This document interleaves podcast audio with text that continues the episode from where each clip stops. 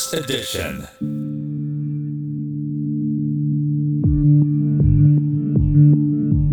NRI Voice First Edition. こんにちはサッシャです。この番組は NRI 野村総合研究所が誇るプロフェッショナルな方々がデジタル変革をテーマにシリーズでじっくり掘り下げてお伝えしさまざまなビジネスのヒントに変えてお届けする音声プログラムです。お話を伺っていくのは NRI コンサルティング事業本部シニアパートナーの青島実さんです。どうぞよろしくお願いいたします。よろしくお願いします。さて、えー、ここまでシリーズで、えー、リカーリングモデルについていろいろと伺ってまいりました。このリカーリングビジネスについて今回も伺っていくということでよろしいんでしょうか？はい大丈夫です。では伺っていきましょう。NRI Voice NRI Voice First Edition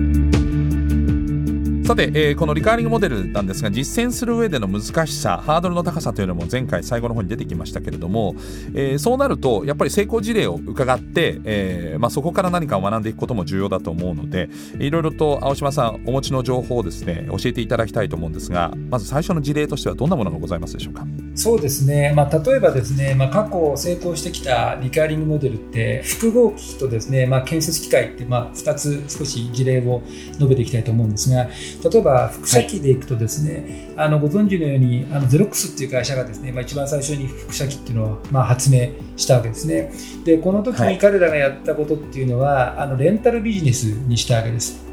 でこれはあのこう機械を売り切るのではなくて機械を売って、まあ、それに対してこう保守で稼ぐというモデルだったんですがこの輻射機というのがですね、はい、まあ、大きく変化していったと。大きな変化の第一点は Windows95 ですねが出てまあ、ネットワークっていうのが、まあ、普及していったと。当時あのノベルっていう、はい、まあ、ネットワーク OS が普及してオフィスの中にネットワーク配線が LAN ケーブルが張り巡らされたという時に、はい、輻射機はそれに伴ってデジタル機器としての役割というのを持ってきます。これはまあ昔はアナログだった輻射機がデジタル化されて、でそれがですねネットワークケーブルにつながってで輻射機はもはや輻射をする機械ではなくてマルチペリフェラルとしてのですね役割というのはですね、はい、マルチファンクションペリフェラルとしての役割を持ってくるということで、まあ、はい、いわゆるこうプリンターになったりスキャナーになったりしてくるわけですね。まあ、そういったことが輻射機の大きな役割の変化をもたらしてきたと。でそれがいわゆる昔のような単体を保守サービスするというモデルから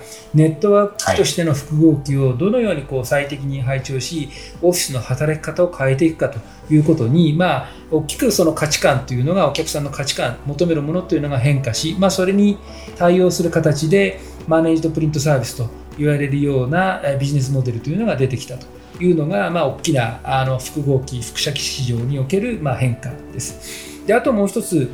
申し上げたいのが、はい、まあ、小松さんですね、これはもうあの小松さんの話も、このシリーズの中で何回も、まあ、申し上げてますけれども、小松はですね、あの2001年にですね、まあ、コムトラックスという建設機械にですね、まあ、通信の機能をつけて、えー、まあ位置情報を把握していくという機能がつきました。当初はこれ有料でやるという話もあったんですが当時の坂根社長今小松の役員をやられているしけさんの、まあ、判断、まあ、坂根さんの判断のもと、チケさんが当時、えー、レンタル会社の社長をやられてたわけですけれども、まあ、この2人が非常に重要な役割を果たして、コムトラックスっていうのは市場に普及しています。これはあのた付けをしたわけですね、もう無償で提供しました。で、これ何がすごかったかというと。そうなんですよ、買えばついてくる形にしたんですね。うん、これは機械の位置情報が分かる、稼働情報が分かるということは、どの機械がどれくらいの距離、時間稼働をしていると。でよってどんな部品が交換が需要が出るのかということが分かります。あとは世界中の研機の動きを見るとどこでどれくらいの研機がどんな稼働しているのかってこれあのモニターできますので建設需要の変化っていうのが見えるわけですね。でこれによってそうなんですよ。これによって部品サービスというのが出てきます、ええ、でこれ今あのまさしく小松さんですね2000年からやってきたビジネスモデルをずっとこう進化させ続けて、まあ、今まさしく次世代コムトラックスというものを世に出そうということをされていて、まあ、よりリアルタイムでデータを把握しようとしているわけですがそこにさらに小松さんがですね大きなイノベーションをしているのが、まあ、スマートコンストラクションなんですね。これはもう、はい建機の稼働を把握するというのはこれはもう広い建設現場の中で危機情報だけなわけですが建設現場っていうのは盛り土もあれば、まあ、ある意味こう大地を相手にしているわけでそこには人もあるし、まあ、材料生コンクリートをはじめとした材料もあるしですね、まあ、そこの中にま機械もあると。でこのですね、まあ、3つの大きな資源、まあ、もしくは地形という情報を可視化し、まあ、施工計画というのをデジタル化することによってどこにどういう機材が必要になっていくのかということ自体をですね、まあ、最適化しようということが、まあ、小松さんの大きなイノベーションなのかなというふうに考えています。この情報コムトラックスの情報その研機の稼働状況なんていうのは途上国に投資する人たちとかそういった人たちにもが欲しそうな情報ですね。どれだけ研究が動いてるかっていう経済の発展状況ともかなりリンクしますよね。非常にリンクしますね。あの研究の稼働状況っていうのはまさしく国土がどういうふうに整備されていくのかということと非常にリンクしているということですしあと私あの B2B のお話ばっかりしましたけど B2C もやっぱりありまして例えば、はい、もう、ええ、あの一番有名なのはプレイステーションですよね。はい、はい、これあの、まあ、当時、まあ、ソニーコンピューターネットワークの社長だった草薙さんという方が、はい、まあ、あのプレイステーション BB ネットっていうのでお試し的な形でですねハードディスクと通信機能をつけたというのが、まあ、これ非常に先見性があったということだと思うんです。で今ソニーがなぜこんなにですね高収益な会社にもうさらに生まれ変わり今まさしくより良い会社になっているのかというのはまさしくこのリカーリングモデルを成功させたからなんですね。プレイステーションネットワークは今月間アクティブユーザー数が約1億300万人います。これだけ、まあ、これ1月の時点で1億300万人ですから、まあ、これだけのですね、まあ、人口の人たち、人々がプレイステーションを使い、それを月額でですね、お支払いをして、まあ、ゲームをダウンロードしてお楽しみになられているというのは、これはまさしくリカーリングモデルの最たる成功事例じゃないかなというふうに思います。はいまあ、私もこれユーザーなんですけどこれ入らないとオンラインでの対戦ができないので結局毎月必ず払うしそれによってあのソフトウェアは無料だけれどもオンライン対戦を前提としてるので結局オンラインのその会費を払うことによってゲームができるっていうもうそのゲームをそもそも体験するのが、まあ、スマホに近い考え方ですよね。に転換させてますよね。そうですね。おっしゃる通りですね。これはもう売り切りからもまさしくその提供価値というかお客さんに対するこう体験を売ってるっていう感じですよね。うん。なるほど。本当に先見性がありましたね、これをプレステ3の時代からやってたっていうのはね。これはもう膨大な IT 投資をして実現している話なんですけどね、あのアマゾンの事例と同じように。はいえーまあ、いろいろと、えー、B2B そして B2C のお話がありましたが日本企業がこのリカーリング戦略を実践する上ではポイントになってくる部分っていうのは、えー、どこにあるというふうに青島さんお考えでしょうか？はい、まずあの B2B、B2C ですねあの関わりなく大事になってくるのは顧客とのですね関係、まあ、このシリーズの中でもですね長く太くつながるというふうに申し上げましたけども顧客に対するライフタイムバリューだと思うんですね。バリューっていうのはその時売り切りの時で決まるのではなくて生涯を通じてお客さんに対してこう提供価値をこう常にこう満足し続けてもらうということだと思います。それをもって、はい、まあ、顧客のライフタイムバリューを上げていく。生涯のお客様からのこう売り上げをこう太くこう広げていくということが大事だと思います。あとは、えー、お客さんとですね価値を共に作るということだと思います。過去はメーカーというのはですね物を提供して終わりだったわけですね。これがそうではなくて、お客様と共にこう価値を作っていくと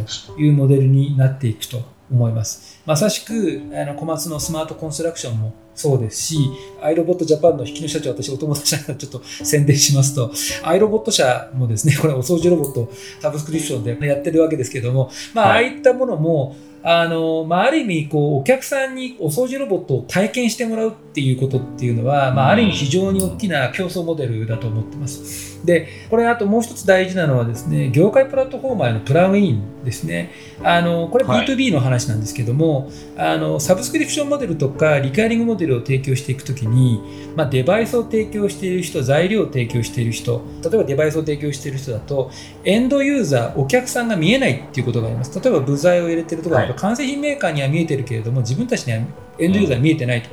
で、こういった場合っていうのは、やっぱ発想を転換していただいて、まあ、狙っている業界ですね、例えば建設業界を狙いたい、農業を狙いたい、もしくは、えー、自動車の製造ラインを狙いたいというのであれば、まあ、そういった業界に足場をしっかり築いているプレイヤー例えば建設だったら小松さんとかですね。農業機械だったら久保田さんとか、まあ、そういったそこに非常に強い足場を持っている人たちと組むことによってエンドユーザーにどういう提供価値を与えるのかその時にどんなものがそこの業界に非常に足場を持っている強い人たちが足りないのかっていうその足りないピースを届けていくことによってそれも売り切りではなくて一緒に何かこうプラットフォームを作っていくとかですね、まあ、リカーリングのモデルを共にこう創造していくということが、まあ、非常に大事なポイントになってくるのかなと思いますね。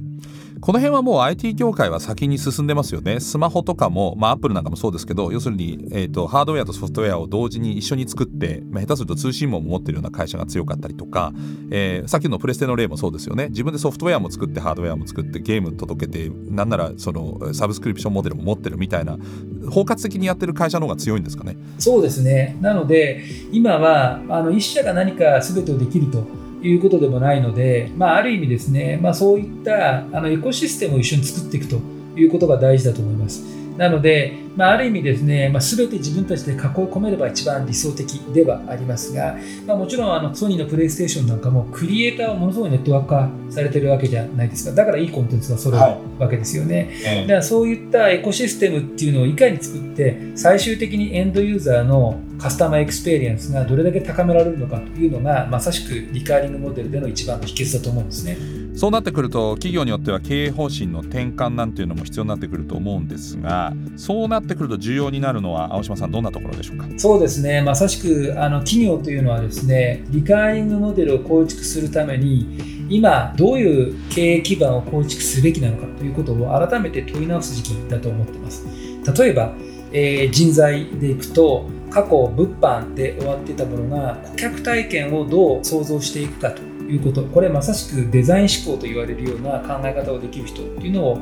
より増やしていかなければいけないと思います。これまさしくアイデオ社という会社が iPhone をデザインしていったのと同じように顧客体験をデザインすることなんですよね。あの昔あった電話と全く違うユーザーインターフェースを iPhone は作ったということ。これはまさしくデザイン思考から生まれたものだというふうに言われています。あと、まあ、事業評価の仕組みですね、過去物販であれば物を売って利益が出るというものからあの、アマゾンの事例やにありましたように、長い間やっぱり投資をしていかなければいけません。特にこれ IT の投資ですね。でその時に今この単月もしくはこの単年度、まあ、赤字だからといってその事業は悪い事業なのかと言ってその事業を切ってしまうと永久にやっぱりリカーリングモデルはできないと思います。ある意味経営者は覚悟を決めて投資する期間を決めて投資をし続けるということが必要になります。その代わりしっかりと将来どういったビジネスモデルを描いてどんな提供価値を実現していくのかというビジョンを明確に持つということが、まあ、同時に大事になるわけなんですね。であとはデータをお客様からいただくということ、これあの知的財産の仕組みっていうのはやっぱりしっかりと構築していかなければいけなくて。例えばユーザーから取ったマシンのデータそこからの分析結果っていうのは当然こうユーザーのものとしてもですね、まあ、そのデータモデルだったりとか、まあ、分析していくモデルというのは例えばその提供する側にの知財としてあるとかですね、まあ、これ一つの例えですけれどもあの知財の仕組み何はお客さんの資産で知財で何はま提供者側の知財であるのかというですね枠組みをしっかりとこうお客さんと交渉して決めていくという仕組み段取りを持っていないと万全とですねお客様はデータをくれない、まあ、お客様はなんとなく万全とデータを渡すのが怖いということで常にその話でまあ、デッドロックになってしまうわけですね、まあ、そこをやっぱり乗り越える、まあ、お話の仕方ということをやっぱりしっかり仕組みとして持つというのが大事だと思います。それがどう製品サービス向上につながるかということが伝わるかってことですか？そうなんですよ。それがお客さんからすると一体それ出して何になるんだってやっぱり思いますから、うんそれでまあビジネスモデルとも関連しますけれどもそれをいただくことによってどんな価値を実現しようとしているのか実現するのかということをやっぱりしっかりと提案し、まあ、説明をし、まあ、その上で知財ということに関してしっかりとお客さんと納得して、えー、まあ、アグリメントを取るということが大事だと思いますし何よりもそれを実現していく上で前提になるのは、まあ、IT の基盤ですね、まあ、これはもうあのデータを蓄積する、分析する、アナリティクスするっていう、まあ、分析も非常にこう大事なえー、ポイントになりますので、まあ、こういった IT 投資というのをしっかりとやっぱりやっていくその社内の仕組み人材投資といったところがあって初めてリガーリングモデルは実現するというふうに考えています。うん大きな社会の変化が必要ですね。すごく大きな社会の変化が必要だと思います。まあ、あの企業だけでもこれやっぱり製材官全部揃わないと実現できない変化かなというふうにも感じますが。おっしゃる通りですね。なのでこれはまさしくウィズコロナの中の大きなパラダイムシフトなのかなというふうに考えています、うん、では次回その実効性について、えー、さらにまた掘り下げていきたいと思います。えー、ここまで今なぜリカーリングビジネスなのかというのを伺ってきましたけれどもではリカーリングビジネスの、えー、今回のテーマのまとめ、えー、ぜひ青島さんに最後に伺いたいと思います。はい。あの部下の象徴と言われるこのウィズコロナの中で、まあ、日本の企業がですね再びまあ輝いていくためにはまさしく私はリカーリングモデルが最も大事なビジネスモデルだと考えています。お客様と太く長くつながるためにどんなビジネスモデルが実現できるのかまさしく、えー、まあ、染み出しでは考えるのではなくて2030年、まあ、将来10年後を見据えてですね、ま、バックキャストで考えていくということが、まあ、今の企業には求められているというふうに考えています。まあ、日本人のあのなんて言うんでしょうかこう気遣いとか細やかさっていうのは本来こういったビジネスには世界的に見ても向いてるはずですよねそうなんですよまさしくおっしゃる通りで、まあ、ホスピタリティ的な日本人の配慮気づきっていうものをまさしくこれまではお金を取らないで無償で提供してきたわけですね。それをもっとこととしてですね、お客さんに納得していただく。これは観光産業でもそうですけれども、それをしっかり経済的な価値として変換していくというのが、まあ、我々日本人に求められていることだと思うんですね。うんあとはそれをいかに国際化させるかというところが課題かもしれません。まあ、おっしゃる通りです。はい。ということで、えー、どうも青島さん、今回もありがとうございました。はい、ありがとうございました。NRI Voice NRI Voice First Edition サッシャナビゲートでお送りしてきました NRI Voice First Edition いかがでしたでしょうか？さまざまな課題も見えるとともに、えー、日本人のですね、まあ、このリカーリングモデルに対してリカーリングビジネスに対しての、えーまあ、希望そしてさらに、まあ、我々のやってきたことの正しさみたいなところも、えー、希望として見えてきたのかなというふうに思いますのでさらにこれまた、えー、日本がですね新しいこのウィズコロナアフターコロナにですね輝けるそんな日々の我々がですね自信持って、えー、仕事していきそんな近い未来が来ることを願うばかりです。さあこの番組はアップルやグーグルなどのポッドキャストのほか NRI のウェブサイト内からもお聞きいただけます。NRI ボイスで検索をしてチェックしてください。NRI Voice First Edition ではまたお会いしましょう。ナビゲーターはサシャでした。バイバイ。